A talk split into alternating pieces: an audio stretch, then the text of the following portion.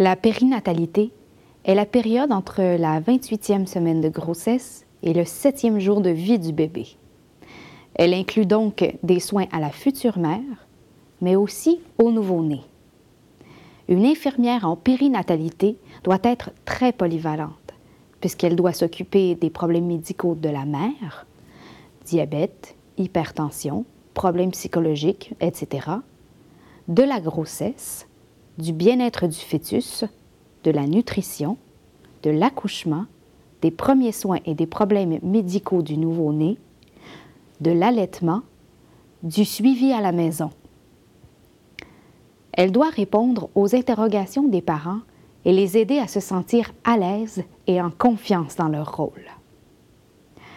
L'obstétrique est une autre spécialité consacrée à la grossesse et à l'accouchement. C'est le médecin français François Morisseau qui a créé la spécialité de l'obstétrique au XVIIe siècle. Selon lui, la différence avec les autres spécialités est qu'en obstétrique, il y a deux patients. On sait que les soins à la future mère ont un impact très important sur la vie de son bébé. On sait aussi que les premiers jours sont décisifs pour la suite de la vie de l'enfant. Heureusement, le Canada a les taux de mortalité maternelle et périnatale parmi les plus bas au monde.